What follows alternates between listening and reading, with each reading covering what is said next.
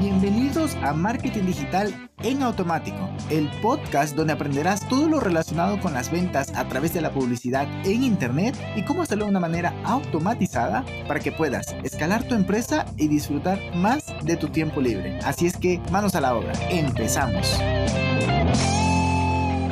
Hello, hello, muy buenos días, muy buenos días, bienvenido un miércoles más, casi jueves, a este podcast Sí, tengo una semana de locos, una semana retrasado en publicar este podcast, pero no podía dejar pasar un día más para hacerlo. Pues así vamos los emprendedores un poco, eh, pues sí, mm, con unas jornadas muy locas, pero bueno, aquí estamos. Espero que también tu semana esté yendo muy bien. Y pues hoy te traigo una explicación muy sencilla de qué es un dashboard. Bueno, un dashboard es algo que usamos muy, muy frecuentemente dentro de la agencia dentro de los negocios, dentro de toda actividad que se requiera ir mejorando. Un dashboard básicamente es la representación visual de muchas métricas, pero bueno, como te digo, no es una representación gráfica, incluso de las principales, no, no de muchas, sino de las principales, más que todas las que intervienen para que puedas lograr esa, esa meta y que se vayan cumpliendo los objetivos en esa estrategia. Estrategia, perdón.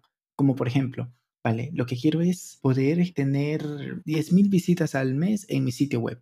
Vale, entonces empieza con el KPI de cuántas publicaciones tienes, cuántos, cuántas impresiones tienes, luego cuántos clics y cuántas sesiones, ¿no? Y cada métrica de esto te va dando las respectivas indicaciones si vas bien en esa meta, si vas mal, si vas avanzando, qué contenido ha funcionado mejor. Pero también podemos decir en el caso de, ¿sabes qué? Yo voy a mejorar mi cuenta de Instagram. Entonces te armas un dashboard que puede ser, por cierto, puede ser en Google Data Studio, puede ser en Tableau o puede ser incluso en Airtable o en, o en Spreadshirt, donde tú quieras, donde te sientas cómodo. Entonces, por ejemplo, dices, quiero crecer mi cuenta de Instagram. Ok, entonces vas a medir cuántas publicaciones al mes estás haciendo, cuál es la interacción de las diferentes de los diferentes formatos que estás creando, cuál es el engagement, entonces todo eso lo vas midiendo. Em, puedes también visualizar por allí cuántos seguidores nuevos tengo esta semana y cuántos he perdido.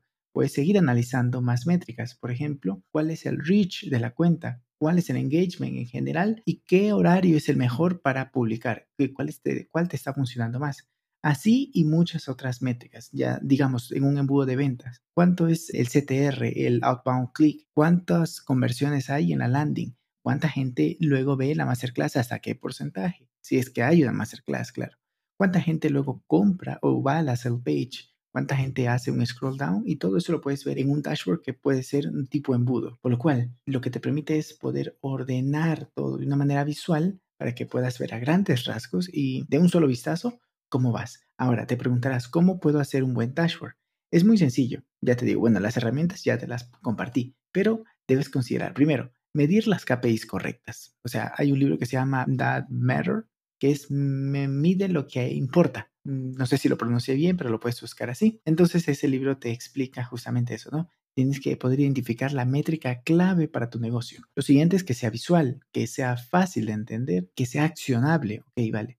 Entonces yo pues puedo ver ahí rápidamente que mis, em, mis seguidores se están cayendo. Rápido lo puedes ver, ok, tomas una decisión Ok, puede ser que el último post que hice tiene algún ataque, por ejemplo, a alguna homofobia o algo así, y por eso mucha gente te dejó de seguir. Y si no quieres eso, pues tomas una acción que sería eliminarlo o incluso hacer un comunicado comentando que te has equivocado, en fin. O sea, acciones como estas, pero puede ser en un dashboard de e-commerce y estás viendo que no se están generando ventas cuando tú sueles tener ventas cada 10 minutos, cada hora o cada dos horas. Entonces rápidamente ves en el dashboard que eso está bajando en picada. Listo, ¿qué pasó? El checkout dejó de funcionar. Hay que moverse y arreglarlo. Y luego, por último, debes tener en cuenta que los dashboards son personalizados. No puedes coger una plantilla por ahí y decir, esto ya me funciona. Tienes que adaptarlo a cada caso, a tu negocio, al área que estás analizando y a la situación en la cual estás. O sea, tienes que poder coger una plantilla en el caso que escojas o puedes hacerlo por ti mismo, ¿no? Pero tienes que de siempre intentar adaptarlo para que solo tengas allí información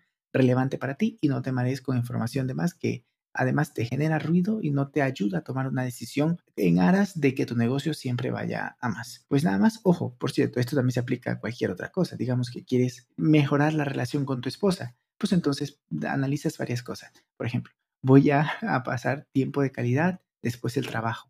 Voy además a tener un viaje corto una vez a la semana o una actividad solo para ella y para mí. Y una vez al mes vamos a tener un, un viaje semi largo y una vez cada cuatro meses o cada seis meses vamos a tener un viaje muy largo e incluso a otro país. Entonces vas midiendo eso y puedes, puedes ir viendo si tú, con base a las métricas que tú has establecido como indicadores de éxito o de progreso, entonces puedes ir viendo, ah, vale, voy bien, estoy demostrándole mi mayor esfuerzo, estoy haciendo mi mayor esfuerzo para demostrarle a mi esposa que la estoy amando. Ahora, que ella reaccione de una manera u otra, pues ya ese es otro tema, que, que no lo voy a tocar en este podcast.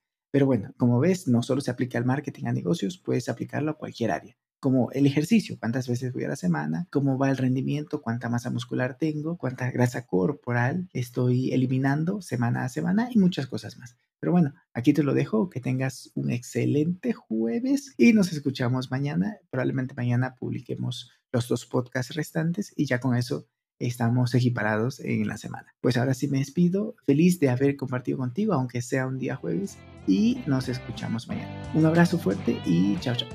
Y hasta aquí el episodio de hoy. Sé que esta información va a ser de gran utilidad para tu negocio, por lo que te pido que lo implementes y lo compartas con alguien que sepas que también le va a ayudar.